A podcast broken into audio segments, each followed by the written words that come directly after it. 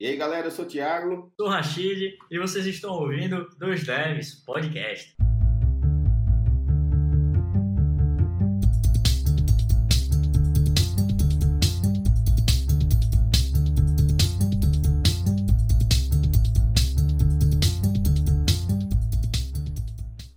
E aí, galera, sejam muito bem-vindos a mais um episódio do Dois Devs Podcast.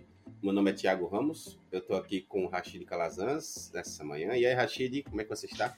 E aí, Ramos, e aí, galera, tudo tranquilo? É isso aí, galera. Hoje a gente vai falar um pouco sobre MVC, um padrão aí chamado Model View Controller. A gente estava na discussão se é um padrão de projeto ou se é um padrão arquitetural e a gente não chegou à conclusão aqui. Mas a gente quer falar hoje sobre se é possível você desenvolver sistemas complexos, grandes, só utilizando o padrão MVC, sem precisar se utilizar de outros padrões mais, digamos assim, rebuscados, né? E que ajudam a resolver problemas complexos. Se ele realmente é suficiente, né? É, essa Exato. separação que ele sugere entre três camadas apenas funciona para projetos grandes e projetos a longo prazo. Primeiro, é, eu vou pescar aqui a história do MVC para vocês terem uma ideia. Então, primeiro um pouquinho de contexto, né? É, o MVC ele teve a sua seu nascimento para o mundo uh, através do Smalltalk. Em 79, não é isso? Isso. Isso. 79. É, entre 70 e 80, na década de 70 e 80, né? Mas ele se tornou popular mesmo com os Web Objects da Next. A Next, se vocês não sabem, é aquela empresa que o Steve Jobs fundou depois que levou um pé na bunda da Apple. E essa empresa, por incrível que pareça, ela é bem importante para o fato da orientação objeto ter se tornado popular, na verdade. Né? A Next, ela foi uma empresa que adotou a linguagem orientada a objeto, criou, não, não vou dizer criou, mas assim, popularizou, né? Com o Objective-C.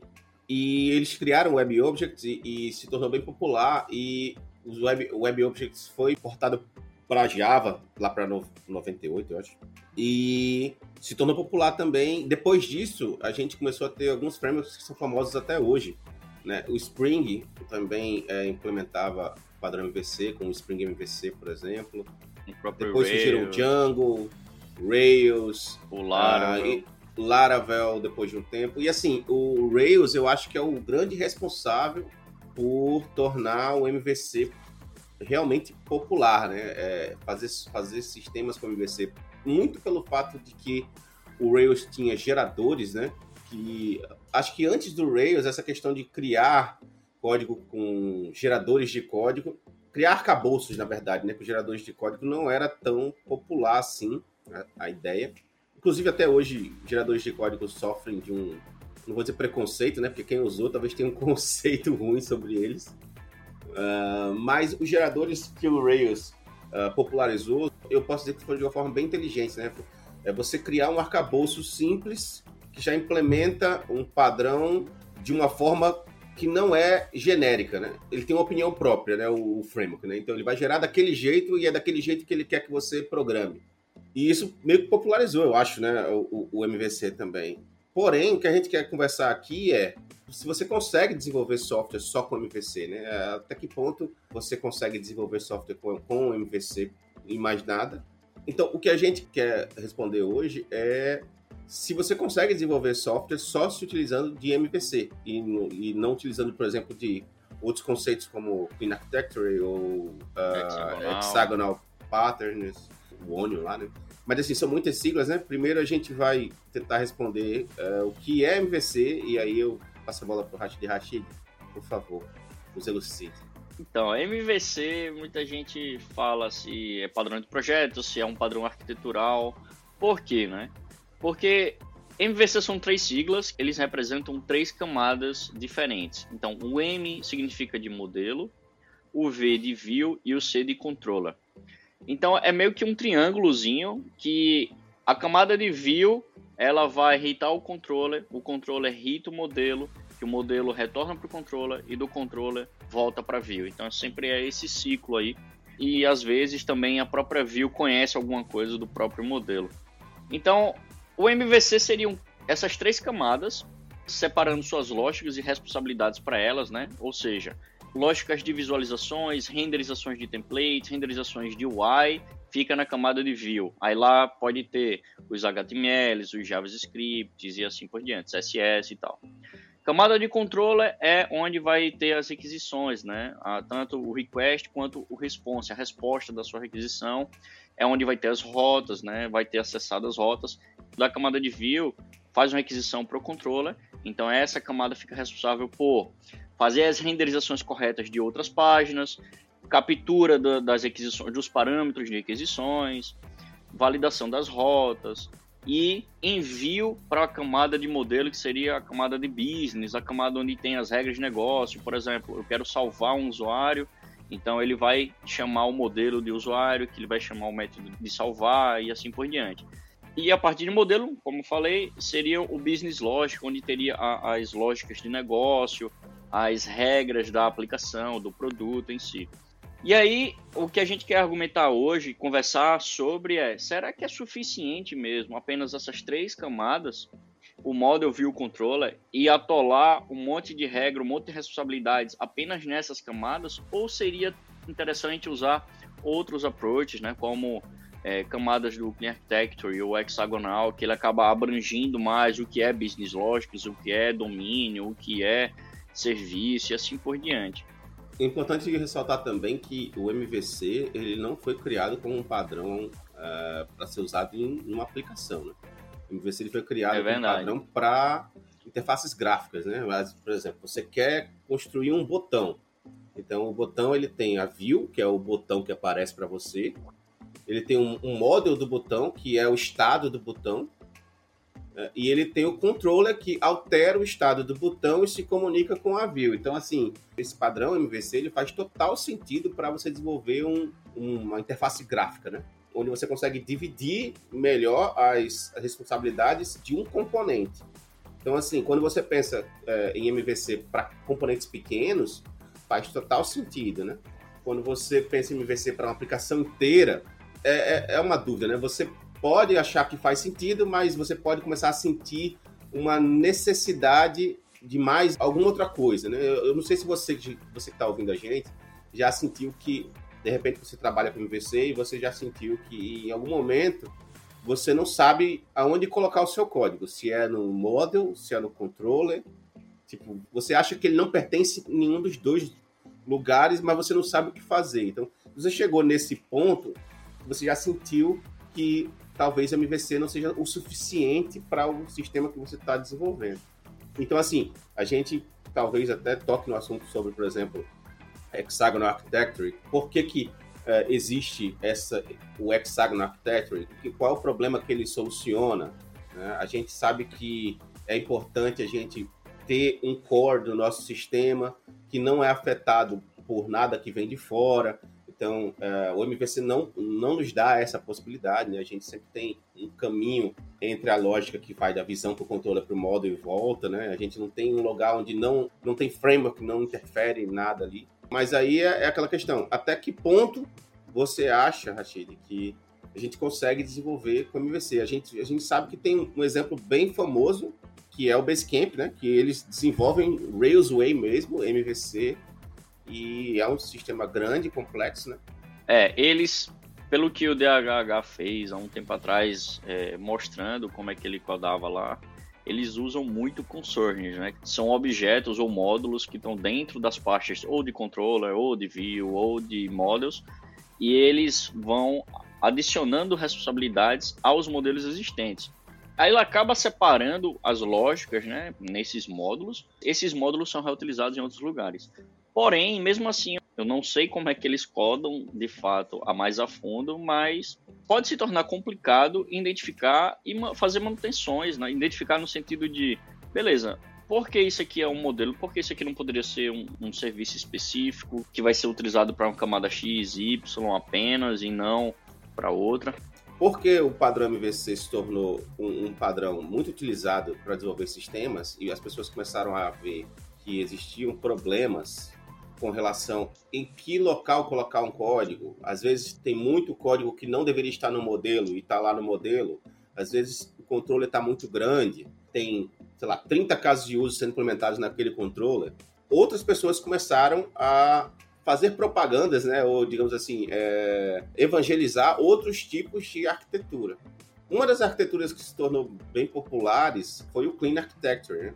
Onde o, o, Uncle Bob lá, é, que, que não foi ele que criou, na verdade, né? Isso vem de antes. Já, acredito que o Ian Jacobson já falava sobre uh, desenvolver baseado em casos de uso.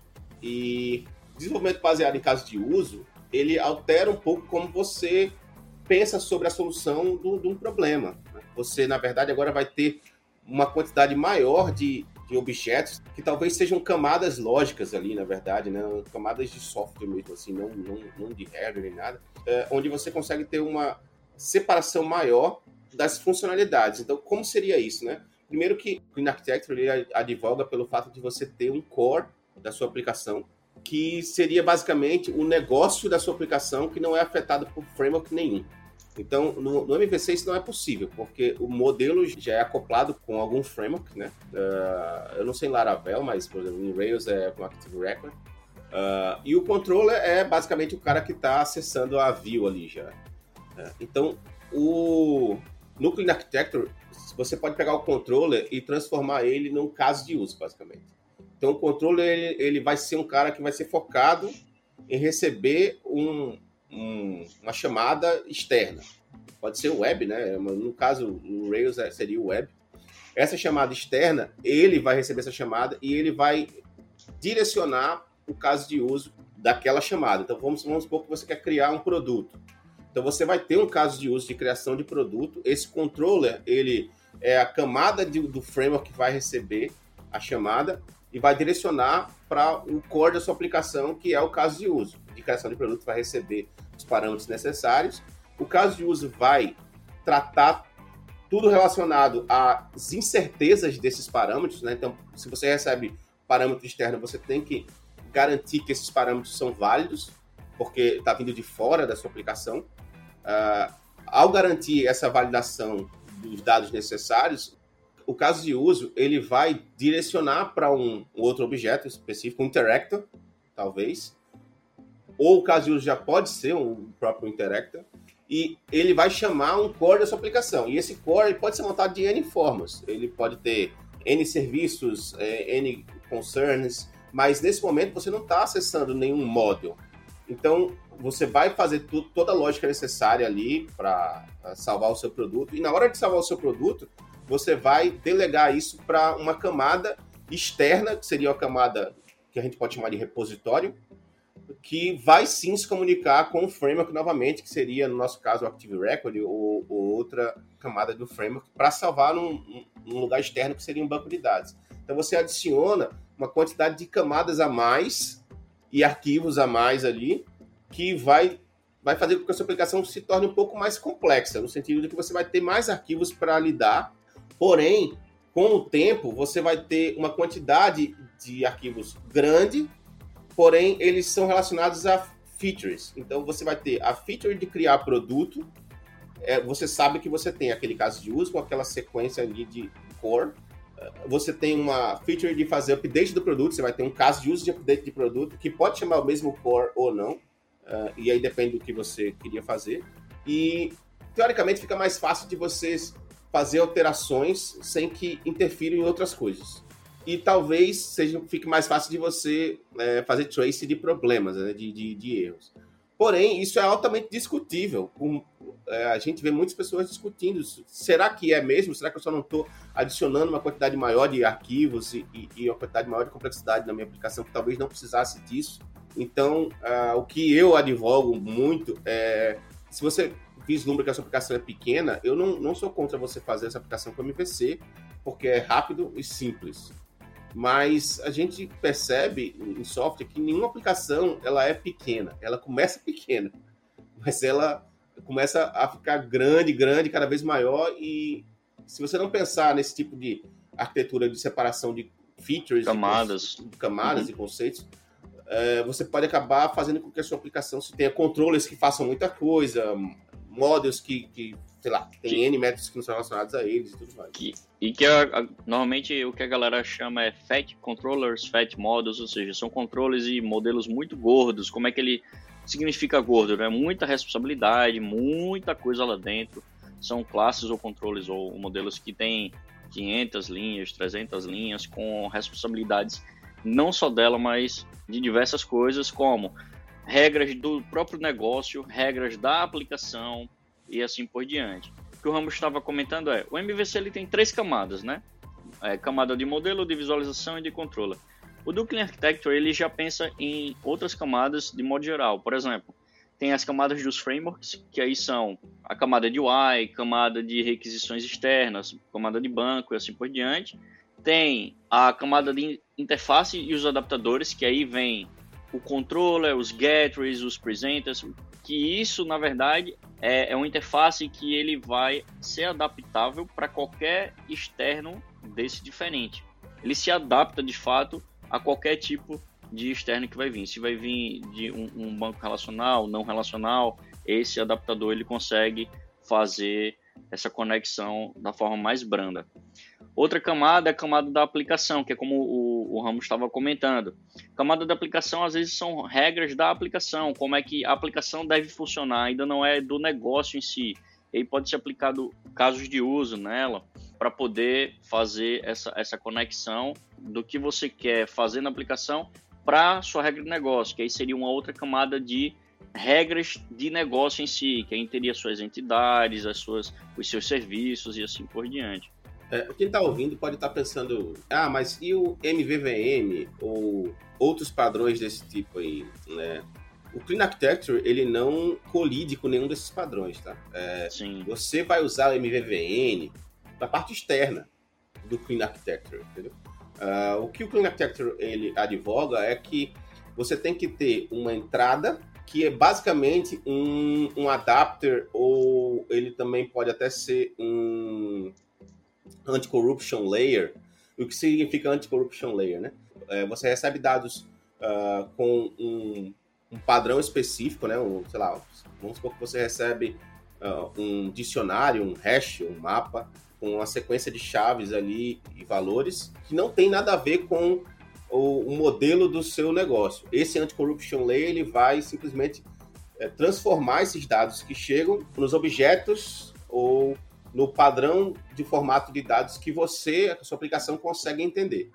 então, sua... basicamente, Isso, exato, basicamente é, ele, pode, ele pode agir como anti-corruption layer ou não, né? É, esse adapta. Esse cara nessa ponta externa, ele é o cara que vai fazer toda a validação necessária para deixar passar para dentro do seu core dados que são teoricamente limpos, que você vai conseguir trabalhar com eles e executar toda a lógica que você precisar executar para solucionar a feature lá que você estiver fazendo. Esse core ele vai delegar para um outro local externo também, que age também como um adapter para poder gravar no banco de dados ou mandar para outro serviço ou gravar numa linha de comando, gravar num arquivo independente, isso não importa. E essa é a grande diferença que o Architecture traz. Você tem o core da sua aplicação, todas as regras da sua aplicação, elas não são poluídas com acesso a nenhum framework ou acesso a nada externo. Então, você não vê dentro desse código um acesso a um banco de dados, porque a ideia é que esse código seja agnóstico de onde está vindo, de onde ele está buscando dados ou de onde ele está recebendo dados. Então, essa é a grande diferença do Clean Architecture. Antes desse adapter externo que recebe dados, você pode usar MVC, MVVN, não interessa. E fora desse, desse adapter também, onde manda dados, você pode usar qualquer outra coisa também, não, não interessa. É mais essa questão de você ter fronteiras que delimitam ali onde existe framework e, sei lá, head ou externo qualquer outra coisa, e o seu código em si. Por quê? A ideia é que o seu código possa ser levado para outro sistema, teoricamente. Ele possa ser deployado em outro local e isso não vai interferir, mesmo que esse local use outro framework, isso não vai interferir no seu código. Teoricamente seria isso, né? Mas a gente vê que na prática isso raramente acontece. Né? Cara, é, teoria é muito, é muito foda do, do Clean Architecture e do Hexagonal. A Hexagonal tem a parte de, de layers também, tem um monte de outra parada. Sendo que isso é muito difícil de aplicar tudo certinho diariamente nos projetos, você concorda? Concordo. E eu vou mais além ainda. A grande maioria dos projetos, vou estar me contradizendo aqui agora, mas assim, eu percebo que a grande maioria dos projetos que são, às vezes é um site, às vezes é um projetinho pequeno, eles são a maioria, assim, são pet projects. Eu acho que se você vai fazer um protótipo, algo desse tipo, você pode ir com o MVC que você vai andar mais rápido. Mas quando você está trabalhando numa empresa e essa empresa tem um negócio, óbvio, e ela quer desenvolver uma solução para o negócio dela, é muito provável que esse negócio cresça e você não tenha a opção de criar um protótipo para validar para depois fazer o software de verdade. É muito provável que se você fizer um protótipo, esse protótipo vai ser o projeto mesmo e ninguém vai te dar um tempo de refazer as coisas. Então, é, existe a necessidade de você vislumbrar aí se, se isso vai acontecer ou não. E existe uma questão que a gente não está abordando, que eu acho que eu vou, vou jogar aqui agora para a gente abordar. Gente. Beleza. Existe a necessidade, e isso eu vejo que muitas pessoas que estão começando não, não conseguem entender. Ah, por que, que a galera, quando vai fazer revisão de código, é tão chata? Por que, que existe essa necessidade de definir camadas e, e o que cada camada faz com tanto apego. Essa necessidade existe porque existe uma necessidade de padronizar como as pessoas vão desenvolver um projeto. Por que existe necessidade de padronizar? Se eu não padronizar para todo mundo fazer, pelo menos parecido, cada um vai fazer de um jeito e isso vai se tornar um pesadelo para você dar manutenção você tem que entender que 80% do tempo você está lendo o código, você não está escrevendo o código. Então, se você consegue ler código que você reconhece, consegue reconhecer aquele padrão facilmente, consegue reconhecer o que está acontecendo facilmente, isso vai te dar um, um avanço de produtividade muito grande. Se você está num projeto onde um cara fez uma feature e essa feature tem três arquivos, o outro cara fez uma feature que tem 20 arquivos, pô, e ele usou, sei lá, fachadas e Clean Architecture, outro cara só usou MVC, outro cara usou direto acesso no Model e você não consegue entender o que está acontecendo, porque cada feature é feita de um jeito. Então, esses padrões de arquiteturais, eles existem mais para que a gente consiga padronizar e que o seu projeto seja, ex... seja legível. Padronizado, exato. É. Que o projeto seja legível, que o cara saiba, beleza, se eu estou querendo procurar algo referente a isso, que não foi uma feature que eu desenvolvi, mas eu preciso mexer eu sei que vai estar tá no lugar tal, com a nomenclatura explícita de tal forma, e ler o código para poder desenvolver o que ele precisa. Uma coisa que você está comentando agora, Ramos, faz total sentido, pelo menos para mim, e do tipo, o que eu tinha perguntado antes, né? Você acha que vale a pena sempre tentar aplicar tudo que você pega na teoria dessas, desses padrões? Eu acho que não, porque como o Ramos está falando também, de certa forma, é, cara, não precisa aplicar tudo, mas tenta deixar o, projeto e o código legível, estruturado, com algumas camadas, pelo menos para seguir numa linha e deixar o projeto, de certa forma, um pouco mais escalável. Não precisa seguir tudo à risca, mas você pode mesclar tudo muito bem. Que um exemplo foi que o Ramos falou do MVVM, usando com o Clean Architecture, o próprio MVC, você acoplando o hexagonal com o Clean camadas separadas, camadas de caso de uso, de presentes, de serviço, talvez de depositório, de gateways e assim por diante. E, e assim, eu não estou dizendo que quando a gente padroniza uh, como vai ser um projeto, em termos de nomenclatura, camadas e tudo mais, eu não estou dizendo que a sua solução lá, a feature que você vai fazer, ela tem que ser engessada e tem que ter aqueles arquivos. Principalmente a galera novata sofre, é tipo uma anemia em termos de criar arquivos. O que eu quero dizer é o seguinte: o cara sabe que tem aquele padrão. Então vamos supor que ele está lá no projeto Java. Ele, é, aquele projeto foi feito com um padrão onde toda feature que está, sei lá, o cara clica num botão no formulário, ele vai para uma fachada que chama um serviço, que chama um repositório, que chama o repositório chama banco de dados e aí, enfim, é bem simples, uma camada aí, três camadas, né? Fachada, serviço, e repositório. Então esse cara vai criar essa feature e ele verifica que ele, porra, ele precisa usar um factory, por exemplo. Só que ele não sabe que ele precisa usar um factory. Mas ele tem essa sensação de que colocar aquele código ali na fachada, por exemplo, não vai, não é o correto. Faz sentido, né? É. Ele tem a intuição, mas ele não tem a coragem de criar um arquivo extra, porque aquele padrão está engessado. Alguém chegou para ele e disse: você tem que criar assim, assim, assado. Então, é, isso também é ruim. Então, assim, a gente tem que criar um padrão onde as pessoas sigam aquele padrão, mas deixar claro que nem toda solução é só aquilo ali que você vai precisar. Talvez você precise de outras coisas. Então, é, não ter medo de criar arquivos, de criar classes, digamos assim, né? Em, em orientação a objeto. E assim, a gente vê que o cara mais experiente, ele tá cagando, na verdade. Ele vai lá e cria. É porque, tipo, as arquiteturas servem para ajudar a gente a manter o código melhor, deixar ele de certa forma mais escalável. E o que você estava falando de tipo, ah, o cara bloqueou, não, não cria porque tem que ser dessa forma e tal.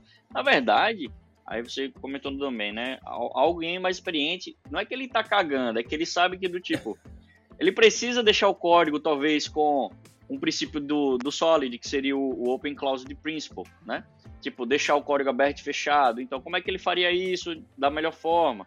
precisaria criar essa factory? Cria, porque essa factory ela vai deixar a responsabilidade única desse tipo de, de factory para esse caso específico e ainda você consegue aplicar esse factory que você está criando dentro do, do, do, outro local de uma forma que seja expansível, que seja escalável, é, que você adicione e consiga expandir usando talvez o princípio de Open Closed Principle, né? o princípio de aberto e fechado.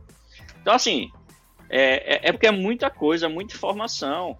Mas é. o, que, o que eu posso dizer, pelo menos na minha cabeça, é: tenta sempre fazer o código simples, legível, não só código, mas como projeto, separando em algum tipo de camada para deixar mais legível e mais fácil do seu time procurar achar as coisas e fazer as manutenções. Isso é, eu acho que é um dos pontos mais importantes na minha visão. É, e assim, respondendo a pergunta que a gente se propôs a responder no início do podcast, né? Dá para você fazer software com MVC.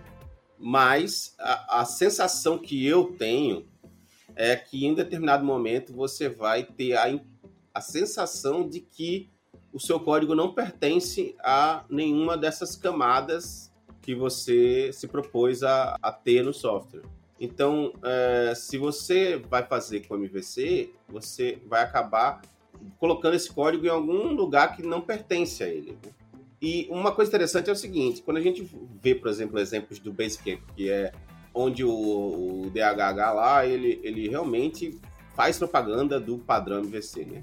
Mas eles, como o Rashid falou, trabalham com muito concerns. E concerns são basicamente criações de módulos que podem ser reutilizados em outros lugares basicamente, esse, que esses módulos são é, são a separação de conceitos. Tipo, esse código não só não pertence a esse local, como ele pode ser reutilizado em outros lugares.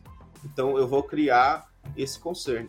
Eles basicamente não têm a vontade de criar serviços, ou, e o controller deles são, são vários casos de uso implementado no controller. Mas eles têm essa noção de que eles estão sempre pensando em como extrair código que possa ser reutilizado em outros locais. E aí eles devem fazer um extenso uso de, de metaprogramação também, imagino, para que seja possível. E aí a, eu, a, gente poderia até entrar nesse caso, mas eu acho que já está ficando longo demais o podcast.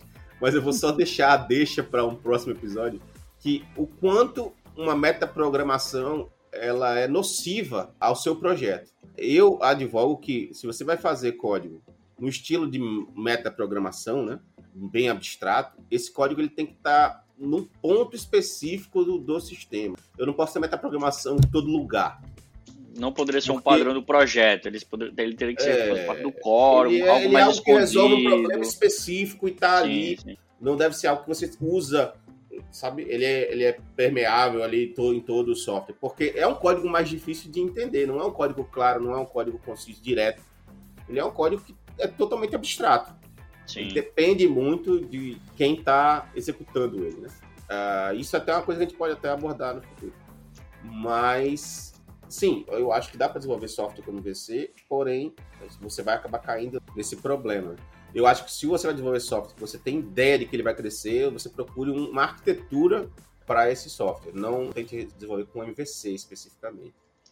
Galera, se vocês tiverem interesse em saber mais a fundo, a gente trazendo mais exemplos do Clean Architecture, do Hexagonal ou outros tipos, coloca aqui na descrição abaixo, solicita pra gente e a gente. Pode mandar e-mail, né? Pode mandar e-mail também e a gente vai abordar melhor esse assunto, assim como o metaprogramação, que talvez seja um, um, um tópico muito interessante E não deixa de, de comentar, não deixa de falar se está gostando, de curtir, beleza?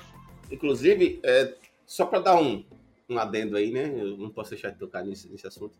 É, o Phoenix, por exemplo, que é um framework web para Elixir, ele começou, nasceu com implementação de MVC e hoje em dia ele usa uma implementação onde você tenta implementar um Clean Architecture, na verdade. Ele meio que força você a ter isso através de contextos, e onde os contextos seriam os casos de uso, os interactors, onde você vai ter a separação ali de uma interface que não vai expor o core da sua aplicação, o core do seu contexto, que você pode dividir aí como, já vou dar umas outra palavrinha aí, outra sigla aí, né? Você tem os bounded contexts, né? E aí, quer dizer, já começa a ficar cheio de, de palavras, né? mas eles tentam implementar isso, contextos diferentes, onde cada contexto tem o seu core e você tem só uma interface que expõe esse core para outro contexto. Framework já implementa isso, né? Inclusive com geradores também de código, que é uma abordagem que eu não vejo em outros frameworks web. Talvez, eu não sei, eu posso estar falando besteira, porque eu não, não conheço os frameworks, por exemplo, Laravel eu não conheço tão a fundo. Mas eu achei bem legal essa galera do Phoenix ter implementado dessa forma. E isso faz com que você pense diferentemente sobre a sua aplicação. Você começa a pensar em domínio, subdomínio, em contextos é, separados, ao invés de pensar na aplicação como uma bola, um todo, tá ali junto. Então é isso. É, só vou passar aqui o e-mail da gente, que a gente falou do e-mail, né? É 2devs.gmail.com é, dois devs tudo escrito, tá? Pode mandar aí pra gente. A gente tem a vontade de criar vídeos também educacionais no próprio canal do Dois Devs, embora não tenhamos, não, não tenhamos feito isso ainda. É verdade. Uh, mas o Rashid tem um canal no YouTube. Eu tenho um canal no YouTube. Rashid, o seu canal, acho que é youtube.com.br Rashid Calazans, correto? No YouTube, infelizmente, eu não consegui ainda ter o Rashid Calazans, mas é só procurar Rashid Calazans que a gente vai achar. Mas em todas as outras redes sociais são. E se quiser saber todos os links da gente e os meus links, é só acessar o linktree barra Rashid Calazans, que vai ter todos os links do, dos Devs Podcast, do YouTube da gente, do, do blog também, etc. É, é isso, tá? O meu YouTube é youtube.com.br Thiago Ramos AL. E se você quiser falar com o Dois Devs, doisdevs.gmail.com Pode falar através do Instagram também, arroba doisdevs. Pode falar no Twitter, arroba doisdevspodcast. E se quiser falar, pedir algum, algum episódio ou algo do tipo, fiquem à vontade. A gente vai se despedindo aqui. Eu agradeço a presença do Rashid e a gente se vê. Valeu, galera. Foi um prazer inenarrável estar com vocês hoje e até a próxima. Valeu, galera.